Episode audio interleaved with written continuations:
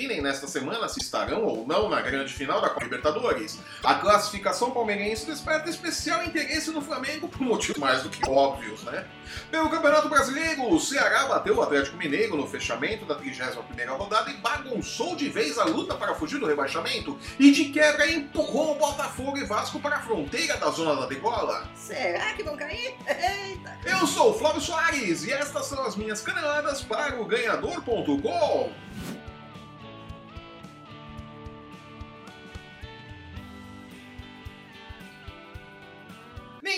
Alegre esconde que a prioridade do Grêmio é o bicampeonato da Libertadores. Sério?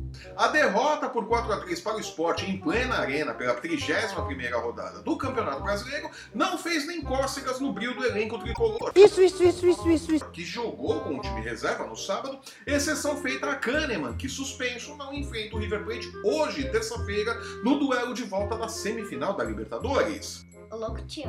Jogando em casa e com a vantagem de ter vencido fora por 1 a 0, são grandes as chances de o Grêmio se classificar para a final hoje em sua arena. O duelo começa às 21h45 e terá transmissão do Sport TV e do Fox Sports. Acostumado a aguentar a pressão, o Imortal deverá se aproveitar dos contra-ataques para definir a partida. Oh my god! They killed! Luan e Everton ainda são dúvidas no momento em que esse programa é gravado, mas são grandes as chances de Luan ir a campo em pelo menos parte do jogo. Everton, por sua vez, não deverá atuar, infelizmente, né? Não pode. Amanhã, quarta-feira, o Palmeiras recebe o Boca Juniors no Allianz Parque, também a partir das 21h45, com transmissão do Fox Sports, Sport TV e Globo. Precisando reverter uma derrota por 2 a 0 fruto de um apagão de 15 minutos no time, E que ninguém vai admitir nunca, né? o Palmeiras sabe que sua missão é mais difícil, mas não impossível. Será preciso, entretanto, uma postura mais ofensiva do time de Luiz Felipe Scolari Aí eu vou dar tapa na cara, na cara de Uruguai, porque faz parte, isso faz parte do meu, da minha forma de jogar, sempre com responsabilidade, né? e um leque maior de jogadas na frente para furar o óbvio bloqueio argentino. Sabendo que uma derrota por 1 a 0 o classifica para a grande final, o Boca não tem absolutamente motivo nenhum para pressionar o Verdão e sabe que pode definir a fatura em um contra-ataque. 7x1, 0x0, 5x5, não chatei nada. O lado bom é que o Palmeiras terá a torcida do Flamengo a seu favor. Olha aí que legal!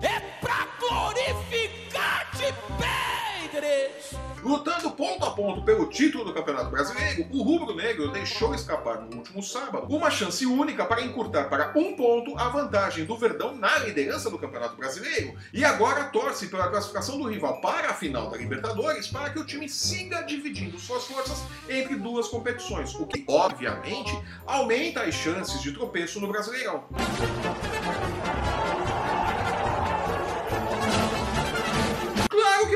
Isso dar certo, o Flamengo também precisa fazer sua parte, né? E vencer tudo e todos daqui até o final do brasileiro, né? Do contrário, não adianta absolutamente nada qualquer tropeço do Palmeiras. Sério? É, vamos deixar claro isso, não é não? E falando em tropeços, pelo Campeonato Brasileiro, no fechamento da 31ª rodada, o Atlético Mineiro conquistou sua segunda derrota seguida sob o comando de Leverkusen. É, baita negocião mandar o Thiago Lago embora, né, Galo?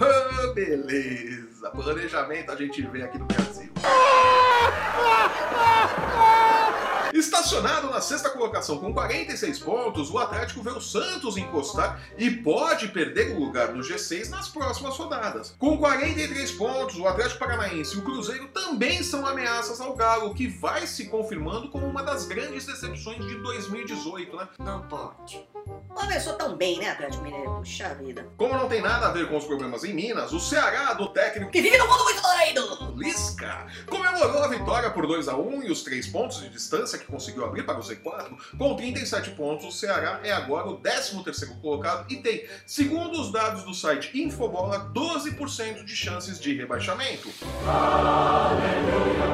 Bem menos que Vasco e Botafogo, que estão cada vez mais complicados na tabela. 15º colocado com 35 pontos, o Botafogo tem neste momento, segundo o site Infobola, 30% de chances de rebaixamento, muito em função da tabela que tem pela frente daqui até o final do Campeonato Brasileiro. Onde enfrenta o Corinthians e o Flamengo em casa, Chapecoense fora, Internacional em casa, Santos fora, Paraná em casa e fecha sua participação no Brasileirão contra o Atlético Mineiro Fora de casa. Né? Não é fácil essa tabela do Botafogo, viu? Sério?